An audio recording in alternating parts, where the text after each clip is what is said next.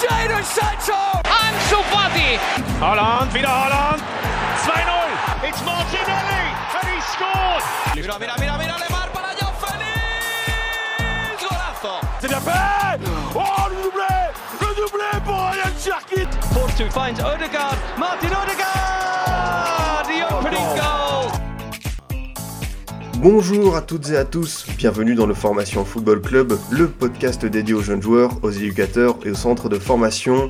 C'est un véritable ascenseur émotionnel qu'a vécu l'Italie en quelques mois, de la fantastique victoire à l'Euro à la terrible élimination en barrage de Coupe du Monde en passant par une récente gifle face à l'Allemagne en Ligue des Nations. La squadra Azzurra est en plein doute, on va se pencher sur le vivier et les espoirs transalpins. L'Italie peut-elle compter sur sa jeune génération pour se relever? Sandro Tonali, Gianluca Ciamaccia et Alessandro Bastoni sont-ils de futurs cadres fiables? Les jeunes comme Rovella, Gnonto ou encore Udoji peuvent-ils participer à cette reconstruction? Quelle est la politique de formation à l'échelle nationale mais aussi au sein des clubs Encore une émission avec plein de questions et de débats pour m'accompagner dans cette balade au cœur de la botte italienne. J'ai reconstitué le duo milanais de la dernière fois. Ils sont aussi complémentaires que Nesta et Maldini. J'ai le plaisir de recevoir Guillaume Macher Pacini d'abord, journaliste à Eurosport. Comment tu vas Guillaume? Écoute, très bien, merci Adrien, merci pour l'invitation et, très heureux euh, de parler de la formation, moins euh, de la non-qualification à la Coupe du Monde, mais, euh, heureux de, vous retrouver. Ah, désolé de, remuer le, couteau dans la plaie, mais on va devoir forcément y revenir. Aussi avec nous, Raphaël, spécialiste du calcio pour hors-jeu. Comment tu vas Raphaël? Écoute, très bien, merci, merci à toi Adrien de l'invitation et merci à Guillaume de la participation au podcast parce que je pense que ça va être très intéressant. Ah bah je ne peux, je ne peux qu'être d'accord avec toi. Forcément, euh, on va commencer par un état des lieux euh, général. Euh, Guillaume, je me tourne vers toi. L'Italie qui semblait un peu retrouver sa Dolce Vita, surfer sur une petite vague après l'Euro. Et là, j'ai envie de dire patatras. Alors, ça ne concerne peut-être pas directement les jeunes, mais je pense que pour le contexte, pour comprendre ce qui va amener l'Italie dans les prochaines années à, revoir peut-être son équipe, sa structure, ses, ses, ses cadres, l'Italie ne participera donc pas à la Coupe du Monde 2022 encore un échec, encore une non-participation à un mondial. Ça représente quoi, encore une fois, pour l'Italie de ne pas être présent pour la deuxième fois euh, à, un, à, une Coupe du Monde? Un drame déjà, euh, parce que c'était déjà historique la première fois en, en, 2017 face à la Suède, ça l'est encore plus aujourd'hui face à la, Macédoine, donc euh, forcément c'est un gros revers, et en plus, comme tu l'as dit, c'est quelque chose quand même d'inattendu, parce que tu as eu l'euphorie totale à l'euro en il y a quasiment un an, un jour pour jour. Et c'est vrai que personne ne s'attendait à ça, surtout que si tu reprends la situation après l'euro, l'Italie est en bonne posture dans son groupe, elle est devant la Suisse. Tout semblait vraiment, euh, alors j'ai pas envie de dire fait, mais bon voilà, les feux étaient quasiment tous au vert. Et c'est vrai que voilà, il y a eu ce, ce match assez compliqué face à la Macédoine. Ce qu'on dit en Italie, c'est que perdre contre le Portugal en finale, il y aurait une sorte, pas d'évidence, mais il y aurait eu moins de, de, de drame ou de, de réflexion autour de ça, parce que le Portugal reste une grande équipe et que voilà, c'était soit l'un, soit l'autre. Mais perdre contre la Macédoine, c'est sûr que ça remet tout en cause. Euh, ça remet les, les, les, choix de Mancini en cause, ça remet euh, les, les, les, convoqués qu'il avait fait à l'époque. Donc, euh, il y a beaucoup, beaucoup de questions, euh, encore sans réponse, et on va en parler parce que, euh, tu sais, en Italie aujourd'hui, euh, c'est comme si ça avait jamais existé. On en parle encore très peu. bah là, c'est la Serie A, c'est les calendriers qui vont tomber, c'est et voilà une espèce d'omerta autour de ça. Et il n'y a pas beaucoup de choses qui ont changé depuis ce, ce, ouais, ce, ce match dramatique face à la Macédoine. Et, et c'est quand même une deuxième Coupe du Monde qui, bah voilà, qui va, qui part en fumée pour l'Italie. Et c'est un drame sportif, mais c'est un drame pour le pays, hein, parce que tout ce qui est restaurant, bar, économie, euh, c'est quelque chose quand même qui a manqué au pays. Et, c'est sûr que c'est une, catastrophe industrielle pour, pour tout, toute l'Italie. Raphaël, pour compléter ce constat, qu'est-ce que tu as envie de rajouter? C'est vrai qu'on avait le sentiment que l'Italie, après l'euro, il se passait quelque chose, il y avait, il y avait un truc avec Mancini, là on a l'impression que tout est retombé à zéro, que, je vais pas parler de champ de ruine, parce qu'on a pu voir quelques bonnes choses, entre guillemets, en Ligue des Nations, peut-être comme Gnonto, mais on se raccroche à très très peu de choses, j'ai l'impression. Alors oui, euh, je suis assez d'accord avec Guillaume sur le constat final, après je serais peut-être moins pessimiste que lui, parce que si on remet dans le contexte la défaite dans le barrage, déjà il faut savoir que avant l'accession au barrage, l'Italie est vraiment toute proche de, de, se qualifier à un ou deux pénalties près contre la Suisse notamment. Ça se joue à rien en fait les qualifications pour les coupes du monde ou pour les Euros. On, voit que ça se joue toujours au dernier match, que ce soit les grosses équipes.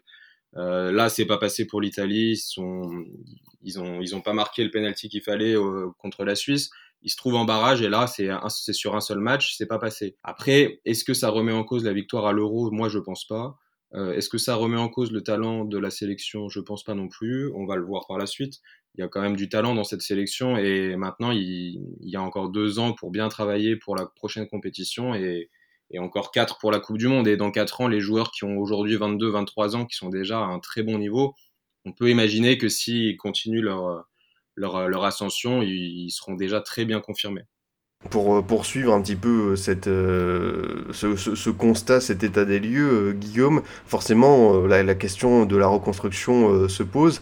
Est-ce que tu penses, par exemple, tu as écrit pas mal sur, lui, j'ai vu encore la semaine dernière, est-ce qu'un Sandro Tonali, pour toi, ça peut incarner ce, futur patron dont la Nazionale a besoin pour cette décennie 2020 pour se relancer? Alors oui, déjà parce qu'il a fait une, très très belle saison avec avec Milan, il fait partie des vraiment des tauliers. Il faut rappeler un peu l'été qu'a vécu Tonali euh, l'année dernière où il repart après une saison en prêt à, Milan, qui hésite à le racheter, enfin pas qui hésite, mais du moins qui veut renégocier euh, l'option d'achat qui avait été euh, mise à Brescia. Et euh, Tonali à l'époque quitte à revenir à Milan, qui est quand même son club de cœur décide et accepte de baisser son salaire sans que personne lui demande. Alors c'est peut-être pas grand-chose, en tout cas, voilà, le geste était là. Et c'est vrai que cette saison, il l'a vraiment vécu comme comme un patron, voilà, parce que il est techniquement, il a été au-dessus du lot. Et euh, toi qui parlais de leader, Adrien, c'est vrai que on a vu cette saison bah, le leader qui était en lui justement parce qu'il a pris les choses en main. C'est un capitaine dans l'âme. Ça là-dessus, je pense qu'il n'y a pas beaucoup de doutes. Et en tout cas, voilà, au milieu de terrain, je pense qu'on n'aura pas beaucoup de problèmes, que ce soit les Tonali, les Barella, euh, les Lorenzo Pellegrini. Enfin, on est quand même assez tranquille. Euh, elle est Verratti évidemment, même si un peu plus âgé au, milieu de terrain. En tout cas, évidemment, que Tonali fait partie du présent parce que hum, personne n'avait trop compris pourquoi il n'avait pas pas joué contre la Macédoine, par exemple, euh, à ce moment-là. Je pense que Mancini, euh, à ce match-là, avait encore un peu de reconnaissance, ce qui est normal d'ailleurs pour le groupe de l'Euro, et, faire la transition entre la victoire de l'Euro et le groupe a, a créé pour, le mondial 2022 a été un peu compliqué. Et, comme beaucoup de sélectionneurs ont, fait l'erreur, Mancini l'a fait aussi et c'est quelque chose malheureusement qui est assez, assez facile à comprendre.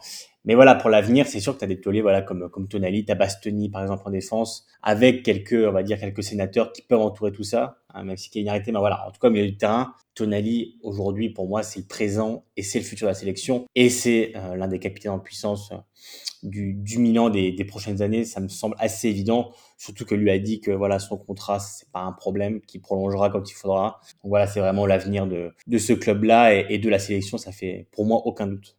Raphaël, euh, Guillaume a dit que voilà le milieu de terrain ça, pouvait aller. C'est vrai que quand on voit les joueurs cités, euh, Tonali, Barella, il y, a Fratesi, il y a Pobega, il y a Rovella qui arrive derrière, on peut se dire pourquoi pas. J'ai envie de parler quand même du, un peu peut-être le mot est fort, mais le sinistre en attaque. quoi. C'est vrai qu'on a l'impression que l'Italie ne, sait plus sortir de très grands avant-centres. Alors oui, il y a des bons attaquants, euh, voilà, comme euh, Chamacha, comme Raspadori qui vont arriver, mais on a bien vu que Immobilier, ça pouvait pas tenir au niveau international. Est-ce que c'est là où pour toi c'est le plus gros problème de l'Italie pour les prochaines années? Alors oui, c'est sûr que on pointe du doigt le, la ligne offensive de la, de la nationale et effectivement, il y a quand même quelques pistes euh, d'espoir, notamment Skamaka qui euh, sort d'une très bonne saison. Mais c'est ça aussi euh, la rançon de, de, de, ce côté positif, c'est que s'il n'y a qu'un joueur qui peut sauver l'équipe nationale, c'est quand même assez dramatique parce que si ce joueur-là il se blesse, si ce joueur-là il sort d'une saison compliquée après un transfert un peu compliqué également, et ben après t'as plus personne. Donc, euh, donc voilà, c'est pas facile et effectivement le vivier offensif est, est bien moindre par rapport au vivier euh, du milieu de terrain. Skamaka, Raspadori, c'est deux sont deux vrais bons joueurs. On les a vus euh, cette saison. Après, euh, voilà, on est, au, on est on est au mois de juin. Le mercato vient à peine de commencer. Si Skamaka il trouve un club qui au final ne lui correspond pas vraiment, qui, qui sort une, une saison blanche l'année suivante, bah, après la nationale elle va en pâtir. Donc en fait, c'est assez risqué de compter seulement sur deux deux vrais bons bons attaquants, alors qu'au milieu, il y, a, quand même 5 ou 6 joueurs très confirmés, voire plus, qui, peuvent dépanner. Et après, on avait beaucoup tapé sur Immobilier, c'est vrai, à l'époque. Hein. Même à l'époque, même très récemment, parce que c'est sûr que quand on voit le, le, le immobilier de la Lazio et le, le immobilier de la sélection, voilà, on a l'impression que c'est les deux cousins euh, éloignés. Après, il faut oublier aussi que, que Immobilier en sélection, c'est pas du tout le même jeu qu'avec la, avec la Lazio. C'est Immobilier, c'est un dévoreur d'espace, quelqu'un qui prend la profondeur, qui joue en mouvement. Quand il arrive en sélection, c'est plus un jeu de position, un jeu plus arrêté, un jeu de possession. Donc, euh, il a quand même deux, euh, on va dire deux équipes au jeu totalement différents. Et c'est vrai que Immobilier, mine de rien, reste le meilleur buteur de l'Armancini. Et on avait peut-être trop tendance en Italie, comment dire, à, à remettre la faute sur lui parce que, voilà, c'est sûr qu'il y avait des, des problèmes assez flagrants. Il y avait aussi le poids du maillot parce que jouer en sélection, c'est c'est assez lourd et, et vivre avec les critiques euh, permanentes euh, c'était pas évident pour lui parce que c'était vraiment permanente, fréquente. Et, voilà, parfois, j'ai trouvé qu'on était un peu sévère avec lui, même si les difficultés étaient évidemment euh, assez, assez visibles pour, pour tout le monde. Mais en tout cas, voilà, les noms que vous avez faits, moi, me paraissent les bons, que ce soit Skamaka qui semble quand même promis un départ, un départ cet été. Moi, j'ai pas envie d'oublier aussi Pinamonti qui a fait une très belle saison avec Empoli, qui bénéficie pas de la même publicité que Scamac parce que il faut dire aussi que Sassuolo est un club qui qui parle beaucoup aux médias avec Carneval et qui est le, dirigeant qui fait beaucoup d'interviews et qui fait monter un peu, on va dire, la sauce autour de Scamac qui a fait une belle saison, qui a un grand buteur probablement en perspective, mais moi, quand je vois un joueur comme Pinamont, il y a Empoli qui a marqué plus de 10 buts cette saison. Voilà, je trouve qu'on l'oublie aussi un peu trop souvent. Il y a aussi Colombo, Laspal, euh, qui pourrait justement prêter à Lecce par, euh, par la Milan. Donc, euh, il y a pas mal de buteurs, on va dire, qui arrivent. Mais c'est sûr qu'on a pu le, le, le des classes, c'est vraiment qui, voilà, qui, nous sautera aux yeux. On sait qu'on va devoir bricoler encore pour quelques temps en attendant que bah, qu'un attaquant arrive vraiment à prendre les, les rênes de cette sélection. Et il faut pas oublier Immobilier parce que lui, normalement, devrait continuer. Hein. Mancini va le rappeler. Euh, donc euh, Immobilier sera toujours là quand même à l'avenir. Donc euh, il va falloir voir un peu ce qui va se passer en attaque, mais Immobilier en tout cas pour l'instant semble destiné à poursuivre en, sélection. Et puis là, on parle d'un poste de, vrai avant-centre, mais on n'a pas parlé du poste d'ailier qui est quand même assez pourvu. On oublie Chiesa qui a à peine 24 ans on oublie, euh, enfin on oublie, on va en parler, mais on n'a pas encore cité Zaniolo qui, euh, qui lui aussi peut jouer sur un côté, qui a à peine 22 ans. Donc euh, moi je suis pas très très inquiet par, par, par, le vivier de, de, de, la sélection italienne. Après il faut que, que ça matche avec, avec l'entraîneur, il faut que les joueurs s'entendent un petit peu, mais, mais la ligne offensive ils peuvent l'avoir, ils l'ont. Justement, Guillaume t'a parlé de, de Chamacha euh, qui pourrait signer au Paris Saint-Germain, qui serait une des pistes de, de Luis Campos. Est-ce que tu peux nous parler un peu plus en, détail de lui? Euh, Je crois que d'ailleurs tu as fait aussi un papier sur, euh, pour le présenter sur Eurosport. Alors il y a le côté sportif qui est intéressant dans son profil. Il y a aussi, je crois, un, certain paternel assez compliqué à gérer des fois. Oui, oui. Alors Scamaca à l'époque, faut rappeler un peu les faits très rapidement. C'est vrai que son père avait avait débarqué à Trigoria, qui est le centre d'entraînement de la, de la Roma, euh, où a été formé Scamaca, où il est parti très jeune euh, parce qu'il n'était pas, n'avait pas été intégré à la Primavera. Du coup, lui avait décidé de partir au PSV. Et c'est vrai qu'il y a un peu plus d'un an maintenant, le père de Scamaca avait débarqué de manière assez improbable avec une barre de fer au, centre d'entraînement de la Roma pour s'en prendre visiblement euh, à un dirigeant qui est Bruno Conti, qui est un ancien très grand joueur de la Roma. Il avait été arrêté à temps Hein, par la sécurité. Mais c'est vrai qu'entre temps, les jeunes qui s'entraînaient sur le terrain avaient été mis à l'abri. Donc euh, voilà, il y a eu une espèce de pétage de plomb du père de, de Scamac. Très vite, lui s'est donné en disant bah non non moi euh, voilà on n'a plus de lien très fort avec mon père.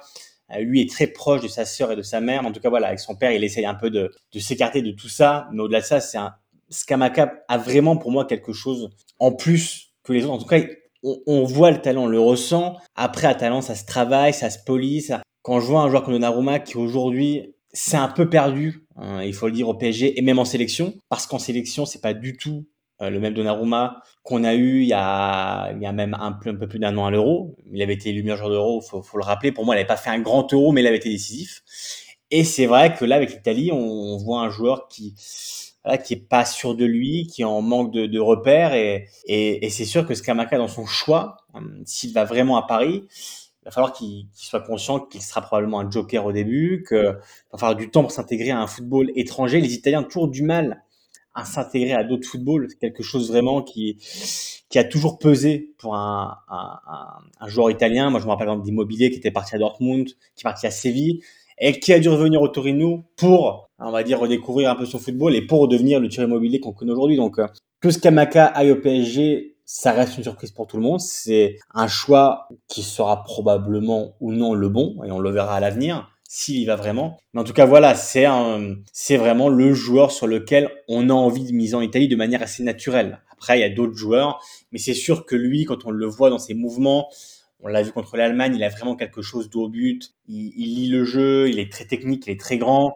Il a un physique un peu, on va dire des anciens buteurs très grands comme ça. Donc euh, voilà, c'est vraiment notre, euh, on va dire notre espoir en attaque. Mais en Italie, tu sais, Adrien, on a souvent le, le problème de s'emballer beaucoup. tu vois, on parlait de Gnonto tout à l'heure, mais Gnonto, il a fait déjà les unes des journaux. Et alors, ça, c'est le problème italien de s'emballer tellement vite pour un joueur, alors qu'il a encore tout à prouver. Et, et ça, parfois, ça leur joue des tours. Et, et Gnonto va falloir rester assez calme quand même autour de ce joueur-là qui a montré de très belles choses. Mais voilà, il faut encore du temps. Hein, il est encore assez jeune. Donc, euh, pareil pour Skamaka. Aujourd'hui, il vaut, euh, je crois, 40, 50 millions d'euros. Pour moi, c'est assez démesuré. Mais si voilà, si le PSG est prêt à les mettre, tant, mieux pour eux. Mais, euh, voilà, il va falloir quand même rester prudent autour d'un joueur qui est quand même toutefois très prometteur pour la suite de la sélection. Ça, c'est évident. C'est intéressant comme, euh, comme débat en parlant de, de Nyonto. Euh, je, te, lance dessus, Raphaël. On a le sentiment peut-être que l'Italie a besoin de se raccrocher à un espoir, à quelqu'un, à une bribe, à, voilà, à des bonnes deux trois bonnes performances en Ligue des Nations pour essayer de continuer à rêver de se dire tiens mais ça peut être le renouveau mais est-ce que c'est pas trop léger? Alors Nyonto n'a que 18 ans il sort d'une bonne saison du côté de, Zurich. Est-ce que pour toi tu, y crois ou est-ce que c'est quand même le symbole de, comme l'a dit Guillaume, d'un, football italien qui se raccroche euh, à trop peu de choses?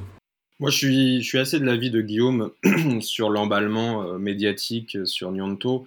Il a que 18 ans, 18 ans, euh, voilà, il n'a pas montré grand grand chose.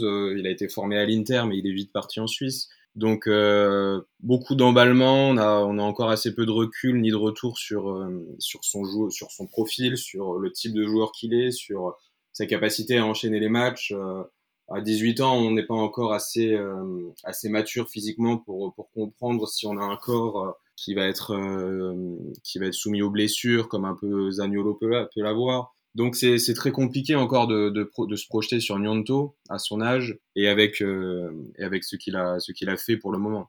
Après, je suis assez d'accord avec toi sur, sur l'analyse de l'homme providentiel, on va dire. On sait que dans toutes les crises, euh, dans toutes les crises, bon là on parle de sport, mais si on veut élargir, ça, ça marche aussi. Mais dans toutes les crises sportives, on essaye toujours de se raccrocher à quelqu'un qui peut, qui peut sauver, euh, qui peut sauver la sélection, qui peut sauver l'équipe. Et euh, bon là, ça tombe sur Nyonto en ce moment je ne serais pas surpris si dans quelques mois, avec le retour de Chiesa, euh, il marque un but ou deux. On, se, on, penche, on se penche sur Chiesa. Donc euh, c'est une bonne analyse, celle de l'homme providentiel. Et là, aujourd'hui, c'est Nianto, mais je, je, suis persuadé que dans les deux prochaines années, on en aura quelques autres.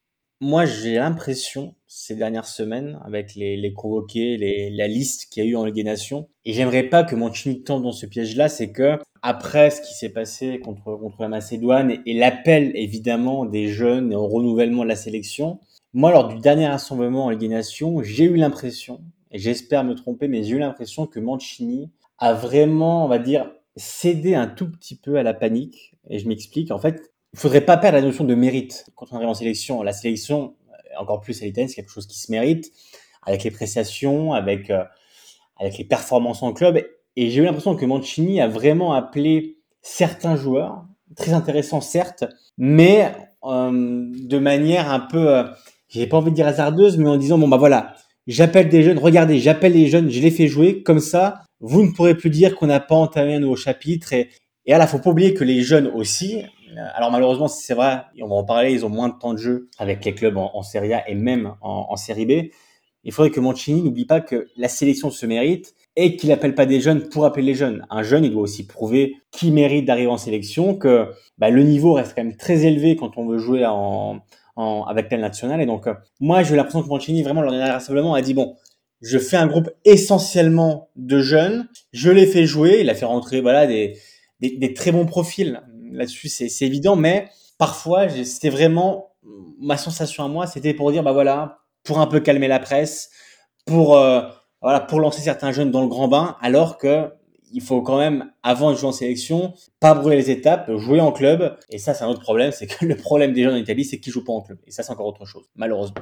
Ouais, ça, on peut, on peut revenir aussi, euh, commencer à, parler un peu, du, un peu du débat forcément sur euh, les clubs, sur euh, la Serie A. Raphaël, j'ai eu le sentiment ces dernières années que, même depuis très très longtemps, hein, qu'en Italie, il y avait quand même cette volonté pour un jeune joueur de surtout pas brûler les étapes, c'est-à-dire qu'un jeune joueur, il doit être prêté, il doit confirmer en Série B, faire 2-3 ans, peut-être un peu en Série A pour avoir sa chance. Je pense notamment bah, à quelqu'un comme Di Marco du côté de l'Inter, qui a clairement été dans, dans, dans ce parcours-là. Est-ce que tu penses que l'Italie est trop exige trop de ces jeunes, il y a trop cette, euh, cette volonté de, voilà, de les voir à l'échelon inférieur pour se dire pourquoi pas euh, tu peux avoir ta chance. Alors c'est vrai, tu parles de la série B et tu as totalement raison. La série B en Italie, c'est un peu un laboratoire des jeunes. On, sait que les clubs comme Empoli, Brescia, euh, la Spal, euh, même Frosinone, c'est des, clubs qui aiment, euh, qui aiment se faire prêter des jeunes, des jeunes joueurs qui viennent de grands clubs. Et, et c'est un peu un, un laboratoire de, de ce qui peut de ce qui peut arriver plus tard dans, dans les grands clubs. Et c'est peut-être aussi une, une grosse erreur de, de clubs comme Milan, la Juve, l'Inter ou même un peu moins des clubs un peu moins confirmés comme la Fio etc qui qui se disent on va on va préférer prêter nos jeunes joueurs quitte à acheter d'autres joueurs. Enfin j'ai l'exemple de Milan qui prête Colombo à la Spal tout en achetant l'Adzetic euh, au mercato d'hiver, l'Adzetic qui a joué 5 minutes en coupe euh, seulement. Euh, voilà, bon après Colombo peut-être qu'il aurait moins joué s'il était resté à Milan, c'est clair, mais c'est peut-être un signal euh, négatif que, que tu envoies quand tu le prêtes, que tu le prêtes une autre année, que tu le prêtes une troisième année.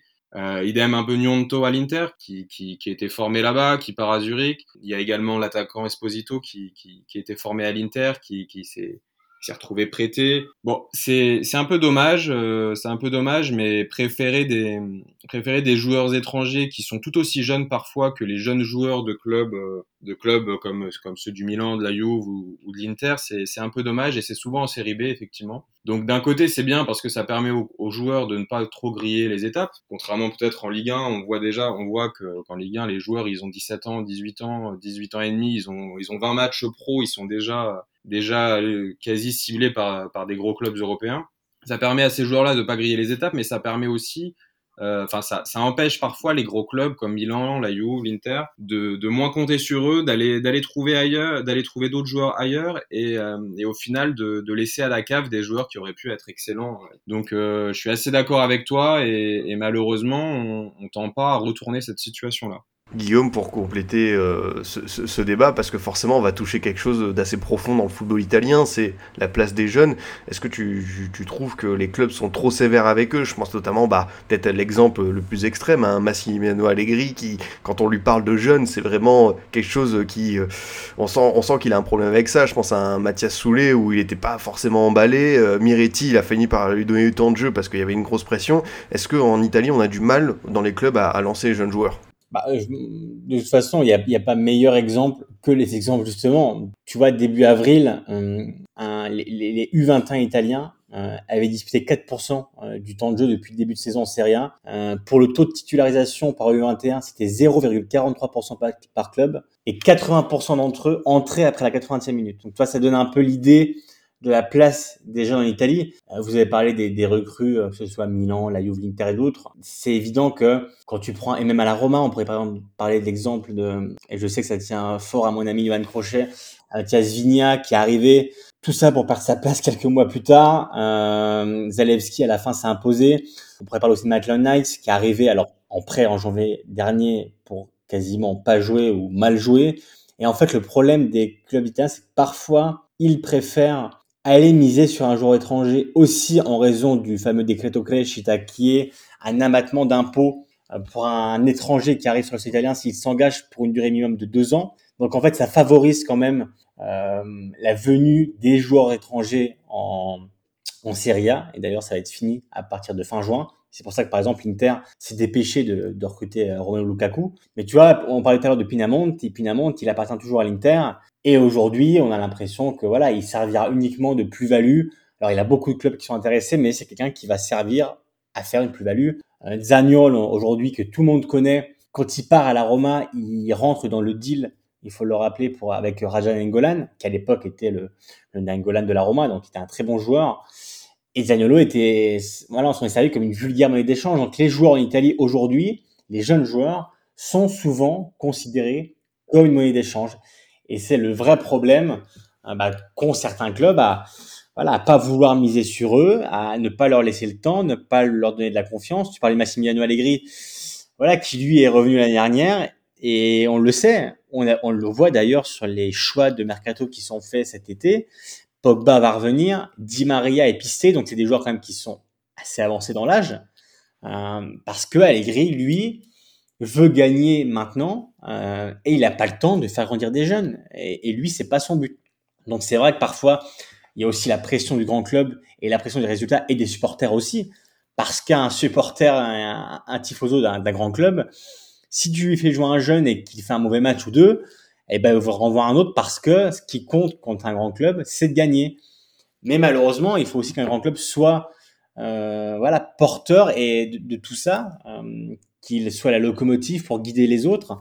Et faut que l'exemple vienne de tout en haut, comme le fait par exemple Atalanta. On a vu que le projet des jeunes peut très bien marcher avec une bonne formation derrière.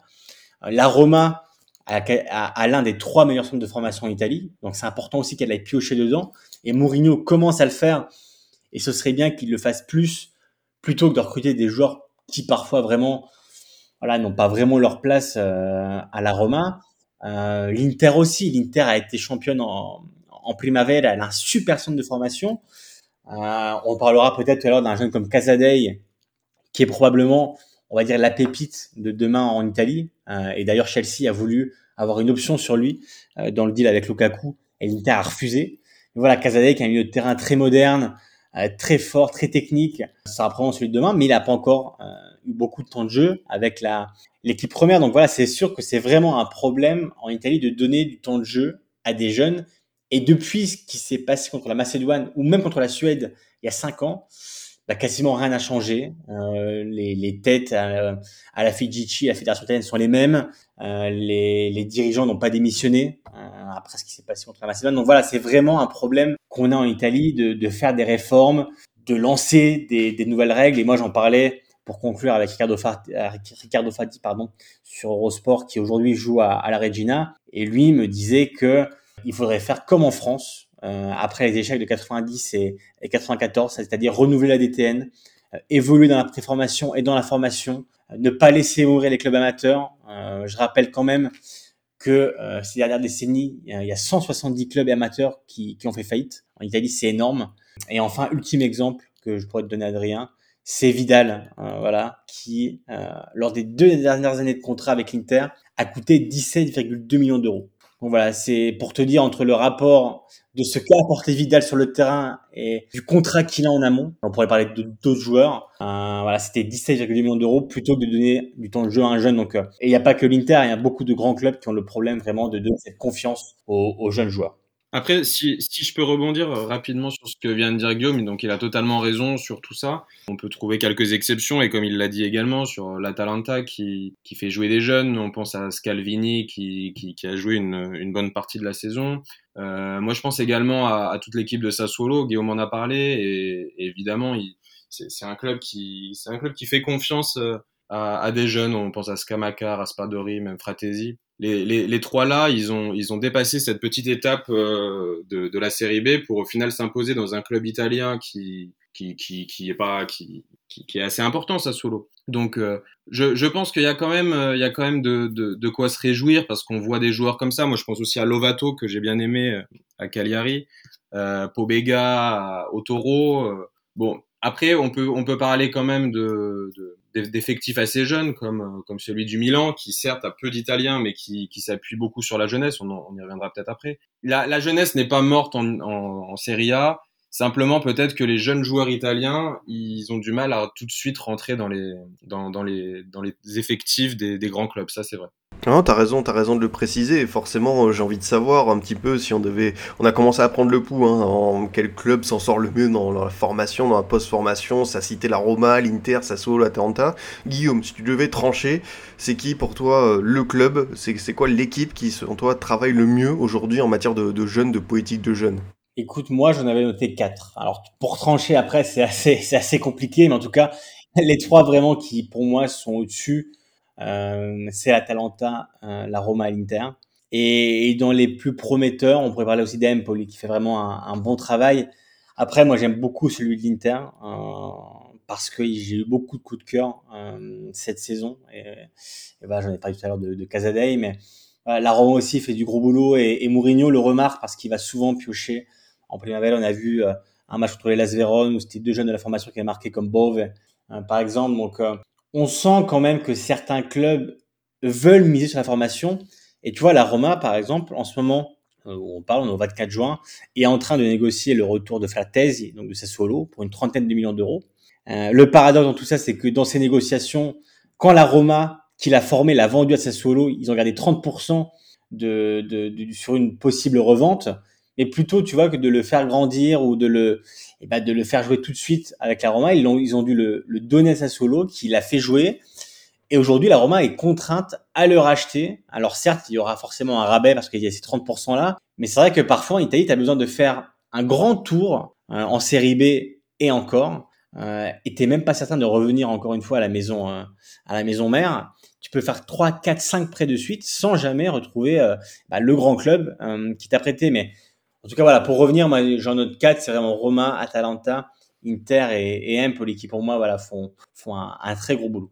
Raphaël, euh, je me tourne vers toi euh, pour compléter le, tableau dressé par euh, Guillaume. Si tu as envie de distribuer des, bons points aujourd'hui, tu te tournes vers, vers qui? Alors Guillaume a totalement raison sur sur les jeunes sur, sur les jeunes et notamment sur sur les équipes de Primavera. Moi je note quand même si on peut parler des, des, des équipes de Serie A qui ont fait confiance aux jeunes, donc c'est c'est pour compléter le, le, propos de Guillaume, hein, pas du tout le contredire. Mais Sassuolo, on peut pas passer à côté. Ils ont fait quand même jouer euh, des joueurs euh, comme Maxime Lopez, euh, Ahmed Traoré, bon les trois Italiens que j'ai cités précédemment. Tout cela, ils ont moins de 25 ans. à Milan, on avait des équipes régulièrement qui, qui affichaient 26 ans de moyenne d'âge, alors qu'il y avait un Giroud ou un Ibrahimovic qui, qui faisait monter tout ça. Euh, voilà, à Milan, on peut, si, si fait vraiment, on peut faire une petite liste rapide. On pense à Brahim, à Alexis, Tonali, Kaloulou, euh, Léao, Tomori, Théo, Benasser, Calabria. Tous ceux-là, ils ont moins de 25 ans. Donc, certes, on, on parle pas là de jeunes de moins de 20 ans, mais on parle quand même de jeunes à moins de 25 ans. Dans le foot, on n'est on pas encore, euh, voilà, on n'a pas encore fait toute sa carrière. La carrière est devant soi et il y a encore beaucoup de choses à faire. Sachant qu'à Milan, il y a encore Pobega qui été prêté au, à Torino et qui va revenir, qui a à peine 22 ans. Voilà, bon, après, c'est sûr que, euh, comme je disais tout à l'heure, c'est pas évident de donner la chance à, des joueurs qui sortent du centre, et Milan l'a pas fait. Je pense à, Maldini, euh, fils, qui, a joué quelques bouts de match, quelques minutes par-ci par-là cette saison, qui a pas été, euh, ça, ça, on peut le dire, qui a pas été très efficace non plus. on pense à Colombo, qui a été prêté direct à la SPAL c'est sûr que c'est pas évident d'intégrer des jeunes du centre et a fortiori pour des pour des clubs qui jouent la Ligue des Champions, pour des clubs qui, jouent le titre et, de toute façon on peut pas reprocher à Milan d'avoir euh, eu ce choix-là parce qu'ils sont champions. Donc euh, c'est quelque part qu'ils ont réussi euh, qu'ils ont réussi leur coup. Mais voilà, la jeunesse n'est pas non plus plus morte dans les grandes équipes de Serie A. Peut-être que les, jeunes du centre le sont, mais pas les jeunes joueurs. Guillaume, tu as commencé à parler euh, tout à l'heure de quelque chose euh, sur lequel on doit aussi se, pencher, c'est la, politique globale à l'échelle de la fédération, de, la DTN. Alors tu vois, par exemple en France, nous aussi, on a un peu des soucis sur peut-être une vision, un, truc un peu plus large, euh, un peu de, copinage, mais on a toujours ce vivier fantastique qui peut nous sauver. En Italie, est-ce qu'on n'a pas tous les problèmes qui s'accumulent en même temps? Si, et, comme je, t'expliquais tout à l'heure, le problème c'est que il n'y a pas beaucoup de réformes il y a beaucoup euh, de lenteur dans, dans, la prise de décision. On, a, on, peut citer pour moi deux choses assez marquantes. Au-delà d'imposer euh, un tel quota de, de jeunes à un, club, par exemple, les infrastructures de 1. Euh, alors certes, ça joue pas forcément dans la politique de jeunes, mais quand on voit le temps que ça prend pour faire un nouveau stade, quand on voit l'état vétuste de certains stades aujourd'hui en Italie, certaines enceintes, c'est assez dingue. Euh, pour la plupart, ils avaient été, on va dire, refaits en, en, 90 à la Coupe du Monde, mais depuis, il n'y a quasiment rien eu. La Roma a voulu faire son stade, il n'y arrive pas. La Fiorentina essaie de faire son entraînement et son de formation, ils n'y arrivent pas. Milan et l'Inter veulent faire un nouveau stade, ils n'y arrivent pas parce qu'il y a beaucoup de bureaucratie, il y a beaucoup de problèmes et ça c'est vraiment quelque chose de, très italien dans, tout ce qui est bureaucratie. Et le deuxième pour moi c'est aussi le prix euh, de certains joueurs. Tu vois, on parlait de tout à l'heure, 40, 50 millions, pour moi, ça me paraît assez énorme, notamment quand tu vois les, buts qu'il a pu mettre ces dernières saisons. Un joueur comme Zaniolo, qui pour moi est certes très fort, mais quand on, voit les prix de 60, 70 millions d'euros, ça paraît simple. Donc après, on peut pas aussi en vouloir à un club d'aller chercher à l'étranger. Euh, on pourrait prendre aussi l'exemple de, Milan qui, pour remplacer Donnarumma, avait sondé le marché gardien italien. Un gardien que j'aime beaucoup qui est Cragno de Cagliari.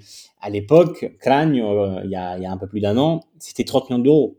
Aujourd'hui, il va être prêté à Monza parce que Cagliari est descendu en Série en prêt avec option d'achat. Et en fait, en Italie, on a souvent le problème, en plus du fameux donc decreto crescita dont j'ai parlé, le problème vraiment du prix où on tape très haut, très fort euh, Sassuolo, bah voilà, on, est aussi l'un des exemples. Et après, forcément, un club, bah, il va aller voir l'étranger, notamment en Ligue 1. On a vu quand même que l'axe Ligue 1 Serie A s'est renforcé ces dernières années parce que euh, bah, dans ces championnats-là, tu as des prix qui sont, alors raisonnables, je m'entends, mais qui sont moins hauts que euh, bah, que certains sont, sont fixés en Italie. Et, et, ça, c'est pour moi l'un aussi des problèmes qui font que les, les équipes vont pêcher à l'étranger. Et pour ce ce qui est des, institutions, on a vraiment voilà un problème de, de tête pensante, de renouvellement des dirigeants, euh, de réforme, de prise de décision. Donc c'est vraiment un tout. Et comme je, te dis aujourd'hui, tu vois, euh, en Italie c'est le mercato.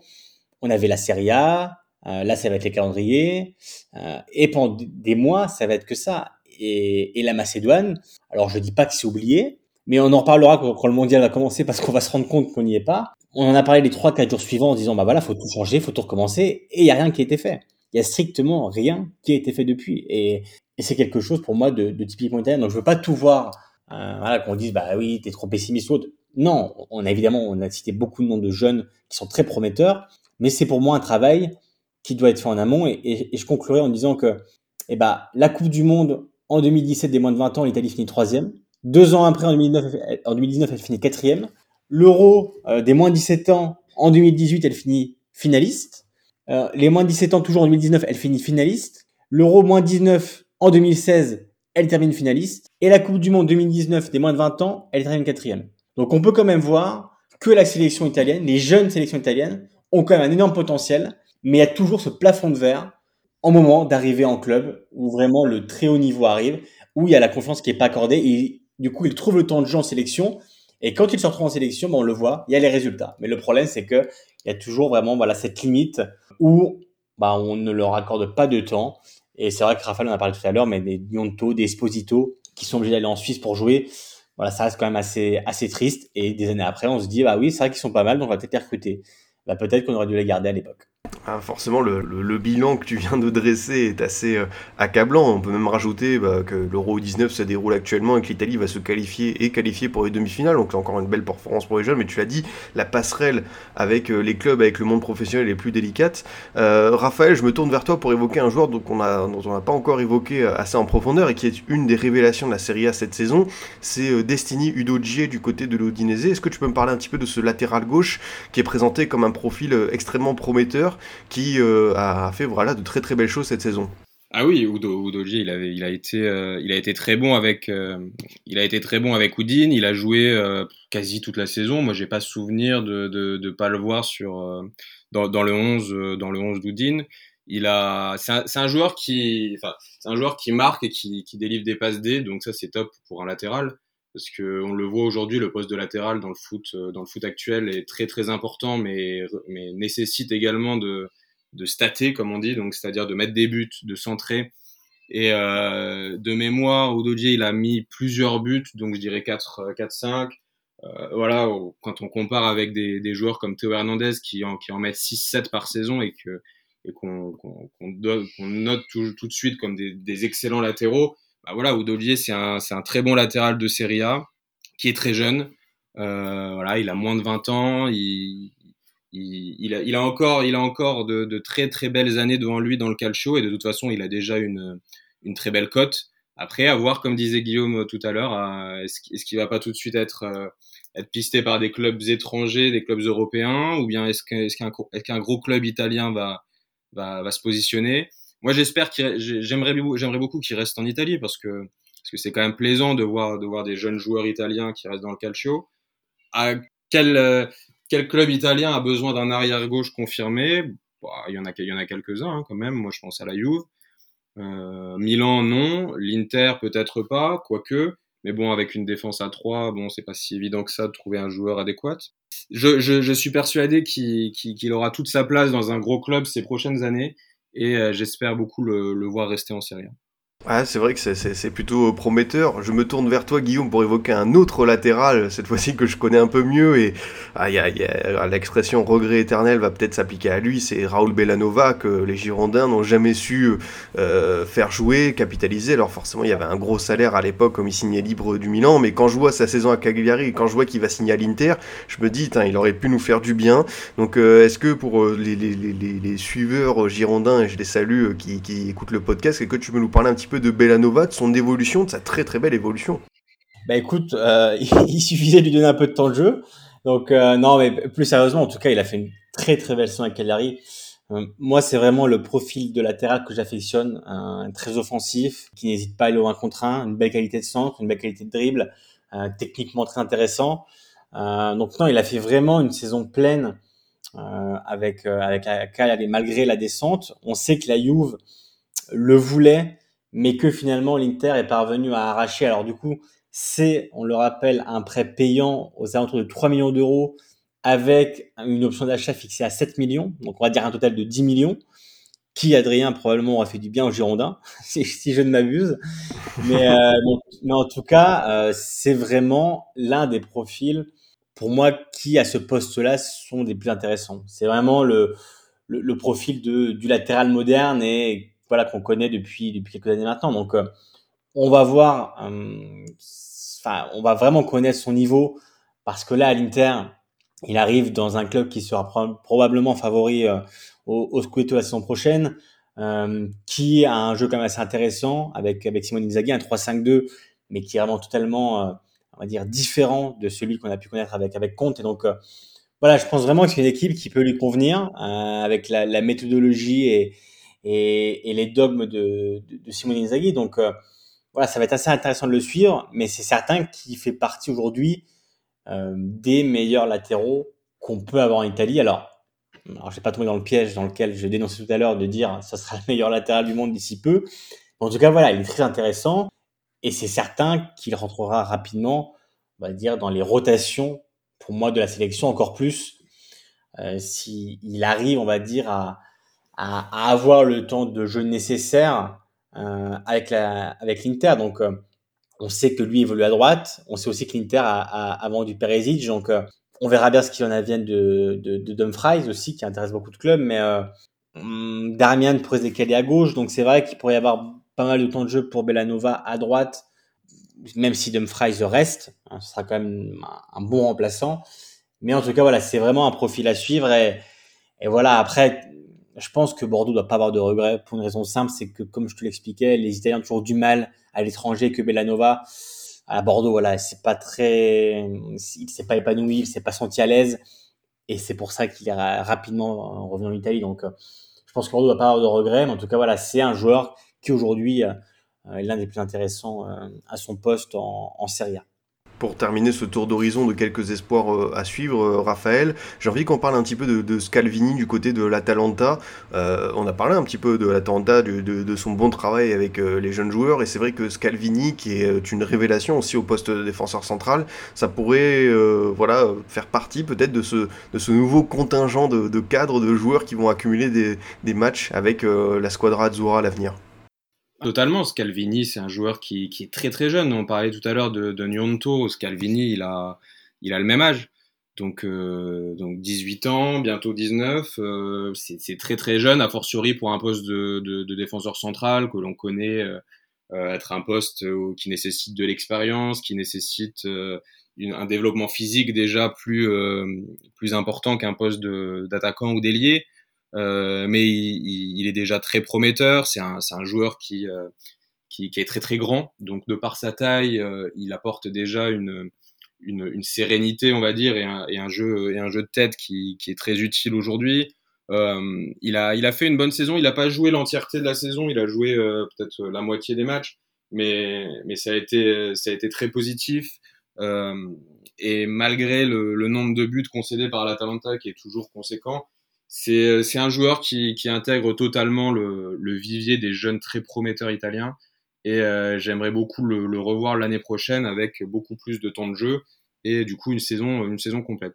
Ah, J'avais dit que je terminais ce tour d'horizon. J'ai quand même envie de dire un petit mot. Guillaume de, Nicolo euh, Rovella, on rappelle qu'il était du côté du Genoa. Il revient à la Juve. Euh, Qu'est-ce que tu attends de lui? Qu'est-ce que tu penses que ça peut changer la donne? Est-ce que Massimiliano Allegri va lui faire confiance ou est-ce que on peut s'attendre à un nouveau prêt? Bah écoute, c'est toute la question. C'est assez compliqué à dire pour l'instant, tout simplement parce qu'on sait que, que Max Allegri, voilà, tu l'as dit tout à l'heure, a toujours un peu de, difficulté à donner du temps de jeu aux jeunes. En tout cas, voilà, c'est certain que la Juve aussi, on n'a pas beaucoup parlé, mais a quand même un centre de formation qui est assez intéressant. Il faut rappeler aussi que les U23 de la Juve jouent en, en troisième division italienne, donc euh, ils jouent quand même à un certain niveau. Mais en tout cas, c'est évident que Rovella a ce profil de, de jeunes joueurs italiens capables euh, de s'imposer dans, dans, une grande équipe, un peu comme euh, on a pu le voir par bribes avec, avec Fagioli. Mais en tout cas, voilà, euh, ces deux joueurs qui arrivent de deux près de la Cremonese et qui a donné beaucoup de temps de jeu cette saison au jeu italien en Série B et qui a été récompensé en montant en Serie A. Et Rovella pour, pour le Genoa. Donc, ces deux joueurs qui, pour moi, aujourd'hui, sont prêts vraiment à prendre les clés d'un milieu de terrain. Alors, peut-être pas de, de la Juve parce qu'on sait que le niveau quand même est assez élevé. Et surtout que après une saison comme ça, la Juve voudra quand même regagner assez vite. Mais euh, c'est deux joueurs, en tout cas, qui pour moi sont prêts à faire le, voilà, à faire le grand saut, du moins avoir plus de temps de jeu. Et, et Rovella en fait parfaitement partie. Après, quand tu vois le, le milieu de terrain de la Juve, qui doit être encore, hein, on va dire, euh, eh ben un peu, euh, voilà, des joueurs comme Rabiot, Ramsey, euh, euh, qui sont plus ou moins sur le mercato, notamment Rabiot qui, qui lui veut partir. T'as Pogba, euh, dont le, le retour est acté. Donc tu vois déjà que tu as un embouteillage au milieu du terrain euh, qui est assez, assez élevé. Et, et avoir des jeunes, c'est bien, mais c'est sûr que si, si, si devant eux, tu as 3, 4, 5 joueurs avec un énorme salaire, euh, bah, ça fait tout de suite un peu, un peu tâche. Donc euh, la Juve a des jeunes en main et la Juve est habituée vraiment à mettre des options sur certains joueurs en les achetant et en les prêtant ensuite. Ça, c'est un peu une spécialité de la, la maison. Mais là, on sent que voilà, la Juve est un peu à un tournant. Et, quand tu vois qu'elle rappelle Pogba, et je comprends pourquoi elle rappelle Pogba, hein, c'est pas tant la question parce que même si Pogba a connu quelques difficultés ces dernières années, il y a quand même le frisson de le revoir à Caillouve et je peux comprendre ce choix-là. Mais c'est certain que Pogba revient dans la peau du titulaire et qu'il va prendre la place d'un joueur plus jeune, un italien. Donc euh, aujourd'hui, vraiment, on a l'impression qu'il y aura peut-être pas la place pour euh, euh, Fagioli et Rovella dans le milieu de terrain de, la Juve. En tout cas, voilà, c'est deux profils vraiment qui pour moi sont euh, des plus intéressants et, qui seront à suivre évidemment à, l'avenir parce que voilà, comme je te disais tout à l'heure, les, équipes prêtent, prêtent, prêtent, sauf que au moment, bah, on sent que bah, que le, joueur est prêt. Et cette saison, peut-être que Milan va faire pareil avec Pobega, euh, qui a fait un prêt au Torino de Juric, qui a beaucoup, beaucoup grandi, et Milan visiblement voudrait le garder. Donc c'est une bonne nouvelle quand même pour le football italien, surtout que Pobega aujourd'hui est en, sélection. Mais ouais, la Juve, euh, que ce soit euh, Fagioli ou, ou Rovella, on sent que voilà que le moment est pas encore venu pour eux de jouer, mais ce serait bien au moins s'ils restent hein, cette saison de les voir un peu plus en Serie A, en Coupe d'Italie, et pourquoi pas en des Champions, même si on sait que c'est une autre paire de manches euh, que les, deux compétitions précédemment citées. Pour, euh, pour terminer euh, euh, cette, émission, peut-être avant de passer au Scoot Time et de nous dire un petit jeune voilà, que vous avez envie de mettre en avant, dont on n'a pas parlé au cours de cette émission, un petit mot, Raphaël, pour commencer sur ton optimisme. Voilà, Est-ce que tu, es confiant pour l'avenir du football italien après tout ce qu'on a dit quand on a fait le, panorama, ce tour d'horizon des jeunes joueurs? Est-ce que tu t'y crois à l'avenir de la Nazionale? Est-ce que tu crois que voilà, ça va re revenir un peu dans, rentrer dans le rang, se requalifier pour la Coupe du Monde 2026 Est-ce que tu es confiant? Oui, moi je suis assez confiant euh, pour la nationale parce que comme je l'ai dit dès, le début du podcast, euh, le vivier des jeunes est là. Euh, le vivier des jeunes est là. On, on, on, peut, on, peut, citer une dizaine de joueurs qui ont moins de 25 ans et qui, euh, et qui, qui, sont très très bons. Euh, bon, à l'Inter, Barella, Bastoni. Euh, à Milan, Calabria, Tonali. voilà, Locatelli à la Juve. Bon, faut qu'il se reprenne, mais c'est un, un joueur qui a un talent monstre. Euh, je pense à Zagnolo, au, aux joueurs de Sassuolo, Scamaca, Raspadori, Fratesi. Et moi, il y en a un que, que je trouve vraiment euh, comme le futur leader de la nationale, qui est un peu moins jeune que les autres, mais qui, qui pour moi est, est, est un joueur excellent, c'est Pellegrini de la Roma, qui peut devenir vraiment le leader de, de la sélection. Il a à peine 26 ans, donc euh, dans 4 ans, il en aura 30, et dans 4 ans, euh, l'Italie, j'espère, euh, j'espère sera au mondial pour, pour, pour prouver que. Ouais, j'espère aussi. Hein, sinon, ah, sinon, moi j'aurais 40 ans la prochaine et c'est pas trop le but en fait. J'aimerais bien, j'aimerais bien reconnaître un peu la joie d'une Coupe du Monde avec mon, mon ma sélection. Donc, euh, merci Mais- Raphaël de nous autoriser à Bah participer. non, à la mais c'est, mais, c'est vrai que tous ces joueurs-là que je viens de citer, qui ont moins de 25 ans, pour, pour beaucoup moins de 23 ans, tu leur rajoutes 4 ans, ils auront à peine 26. Euh, je pense à Chiesa qui a 24 ans, dans 4 ans il en aura que 28. Euh, c'est, il y a, y, a, y a une énorme liste de, de très bons joueurs italiens qui, qui ont encore le temps de, de bien mûrir et d'être, d'être au top dans 4 ans, voire déjà dans 2 ans, parce que des Agnolo, Tonali, Chiesa, Scamaca, euh, Barella, Bastoni, tout cela, ce sont des joueurs qui sont, qui sont déjà à leur top niveau et qui, dans deux ans pour l'Euro, j'imagine, euh, sauf, sauf drame, seront, seront toujours très bons. Donc non, moi je suis assez optimiste. Euh, Il y a un gardien, bon, on parle de Donnarumma, on a parlé très rapidement de Donnarumma tout à l'heure, qui est moins, moins en confiance aujourd'hui, mais on va pas non plus euh, masquer tout ce qu'il a bien fait par le passé. Donc euh, à, à quasi toutes les lignes, il y, a des, il y a des bons joueurs et des jeunes joueurs. Maintenant, on- bon, c'est comme on l'a dit pendant tout le podcast, on, on, on peut pas, on peut pas, on peut pas parler de l'avenir sans savoir ce que ce que vont faire des joueurs comme Scamaca, des choix de carrière, des blessures. Chiesa, malheureusement, ça a beaucoup, euh, ça a beaucoup joué sur sur la non qualification de l'Italie au mondial, sa blessure. Donc voilà, on n'est pas à l'abri de ça, mais euh, sur le papier, évidemment que l'Italie a l'équipe euh, et au, moins a, une liste de joueurs prêtes à, à, jouer les premiers rôles à l'Euro ou à la Coupe du Monde prochaine. Et tu sais, Adrien, il va falloir aussi que, que Mancini soit bon, hein, parce qu'on parle des jeunes, des... il y a beaucoup de profils intéressants, mais on a vu aussi que bah voilà, si, l'Italie n'est pas la Coupe du Monde, c'est aussi euh, en raison de, de Mancini, hein, il ne faut pas aussi l'oublier. Lui a décidé de rester. Euh, le président Galavini a aussi de la fédération, mais Mancini a fait des mauvais choix contre la Macédoine, parce que si tu perds contre la Macédoine, c'est que forcément, tu as fait des mauvais choix. Euh, donc Mancini va falloir aussi qu'il euh, retrouve un peu ses, idées d'avant et, voilà qui voilà, moi j'ai trouvé parfois ces derniers mois il manquait un peu de lucidité donc euh, là lui aura plus le temps aussi de bâtir mais il a plus droit à l'erreur et et faut pas oublier qu'on est sorti d'un groupe aussi avec la Suisse et qu'à l'époque euh, Ventura alors il n'avait pas gagné l'Euro mais c'était un groupe avec l'Espagne c'était encore différent mais voilà Mancini il va falloir aussi qu'il euh, joue son rôle dans tout ça et je pense qu'il peut le jouer euh, je rajouterais que les médias aussi peuvent jouer un rôle italien parce qu'on a trop tendance parfois aussi à taper sur les doigts des jeunes dans les notes. Voilà, on sait que les notes en Italie c'est un sport national, mais les fameuses pagelles et c'est important aussi de bah, d'être un peu plus clément euh, quand bah, quand un jeune rate un match ou euh, voilà. Alors il, je dis pas qu'il faut pas le dire ou pas le souligner, mais c'est important aussi de laisser du temps à un jeune joueur de bah, de- de- de- d'appréhender le haut niveau. Et vraiment, la dernière chose que je veux souligner, c'est l'importance du foot amateur. Voilà, c'est en bas de l'échelle, mais c'est hyper important de pas l'oublier, d'investir. Hein, on voit qu'en France, il y a vraiment une relation euh, très proche entre la fédération et le foot amateur. Il y a beaucoup d'investissements qui sont faits. Il y a des millions qui sont mis dans le foot amateur en France. En Italie, c'est pas le cas. Donc voilà, je pense que hum, faut pas l'oublier. Et, tu vois, un exemple tout bête de l'oubli du foot amateur au-delà des, clubs qui ont fait faillite, comme j'en ai parlé, c'est la Coupe d'Italie qui est très élitiste. Euh, en France, tu as des belles aventures chaque année.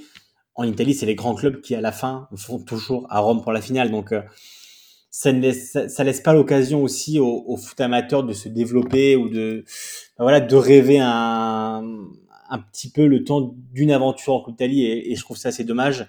Et, et ça joue aussi son rôle bah, pour les jeunes joueurs, pour les jeunes qui ont envie de jouer au football, mais mine de rien, qui ne voient pas de Coupe du Monde. Et vous savez, vous deux comme moi, que la Coupe du Monde, c'est beaucoup de souvenirs quand on est jeune.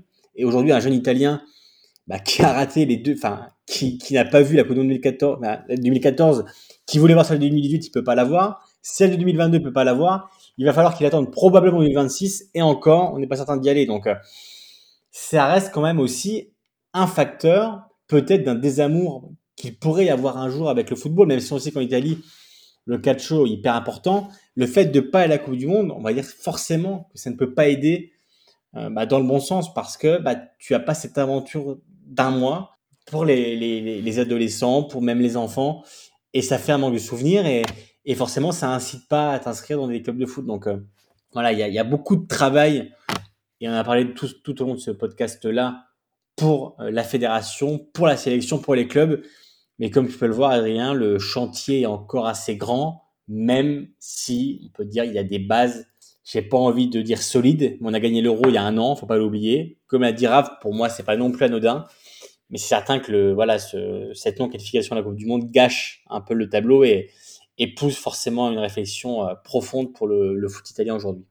Ah bah écoute, je pense que je pense que tu as tout dit. Pour, euh, pour terminer cette émission euh, en beauté, on va faire un, un petit scoot time avec l'habituel jingle. Le scoot time à la découverte des jeunes joueurs.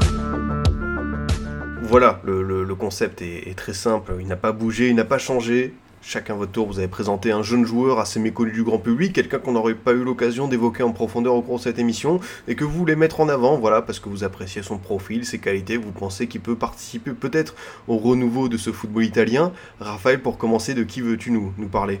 Bah, Moi, j'ai, enfin, on a, on a parlé de beaucoup de noms.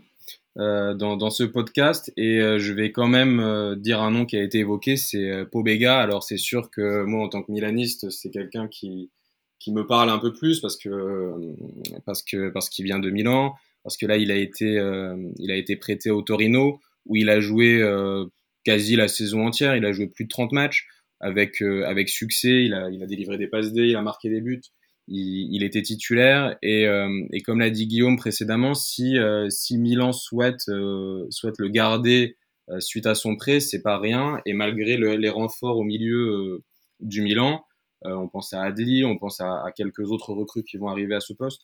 Pobega, le fait qu'il qu revienne, c'est vraiment pour, pour jouer un rôle, euh, j'espère, euh, j'espère dans l'entrejeu du Milan. Et à à peine 22 ans, on peut imaginer que que, que Pobega est, a, je vais pas dire qu'il aura un bel avenir parce que ça, évidemment, on peut pas, peut pas le prévoir, mais déjà son nom, euh, son nom est important en Italie, son nom est important à Milan et, euh, après sa saison au Taureau, je pense que euh, je pense qu'il aura beaucoup à faire l'année prochaine. Bah écoute, c'est sûr qu'on suivra avec attention son, retour du côté de, de, Milan. À ton tour, Guillaume, de qui veux-tu nous parler? Qui veux-tu mettre en avant? Écoute, j'en ai brièvement parlé tout à l'heure. Moi, je vais parler de, de, de Casadei, Cesare Casadei, qui est vraiment pour moi l'un des plus grands espoirs aujourd'hui du, football italien. J'en avais noté d'autres, hein, que ce soit des, je le fais brièvement, des joueurs comme Lovato, qui, a fait une très bonne saison avec Cagliari, de Vitier, Poli de Gatti, qui, un défenseur central qui va arriver à la Juve.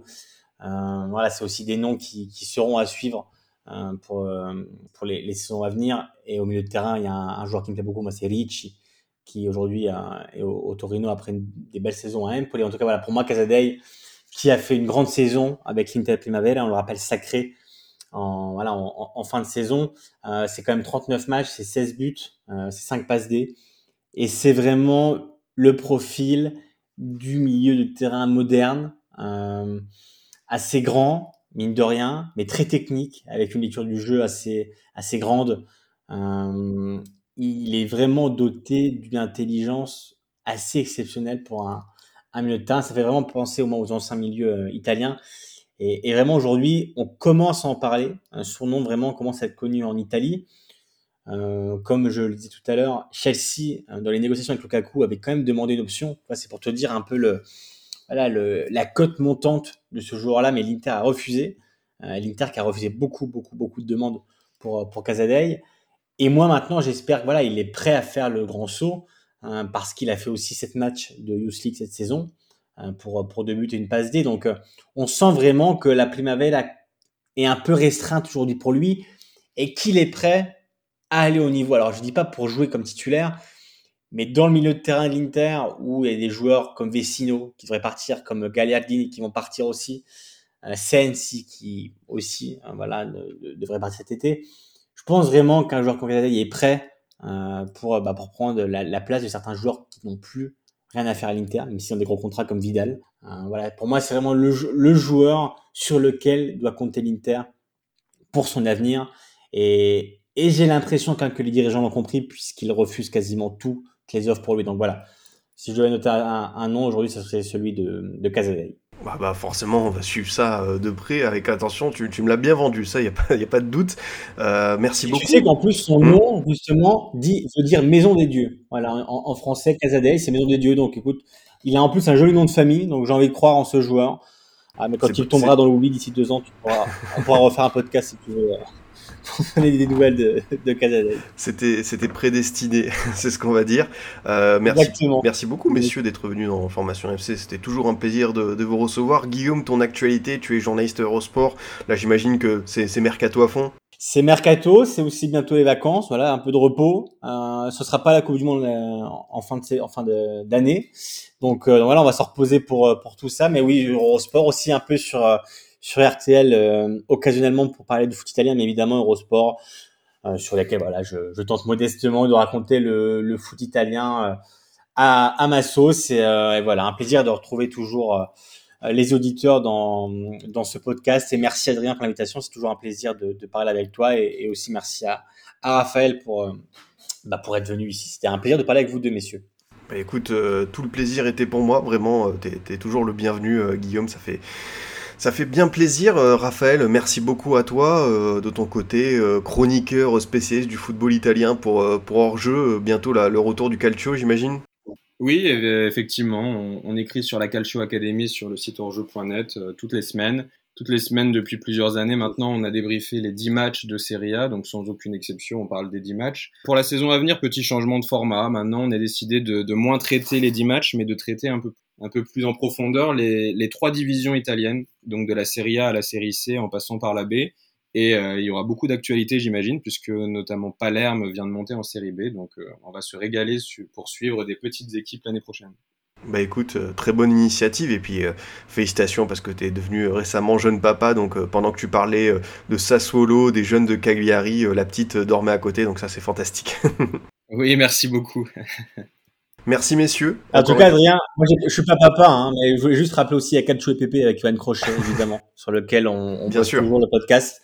Voilà, c'est notre bébé, c'est notre bébé à nous, donc, euh, donc voilà, je voulais, je voulais pas l'oublier. Non mais t'as as, bien raison de le souligner, encore une fois, merci messieurs d'être venus dans Formation FC, c'était un immense plaisir de pouvoir discuter ballon rond et, et calcio avec vous. Merci. Merci. De mon côté, chers auditeurs, je vous dis à bientôt pour un autre numéro. Vous pouvez toujours nous écouter sur Deezer, Spotify, SoundCloud, iTunes et Google Podcast. À très vite pour une nouvelle émission du Formation Football Club.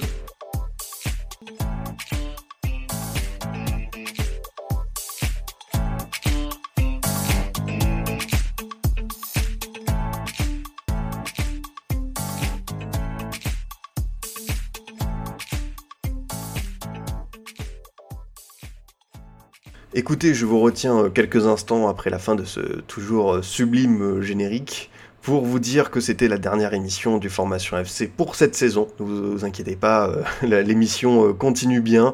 On se retrouvera à la rentrée, je pense, euh, début août pour faire un premier tour de table des, espoirs à suivre en Ligue 1. Mais voilà, le, Formation FC touche à son terme pour cette troisième saison.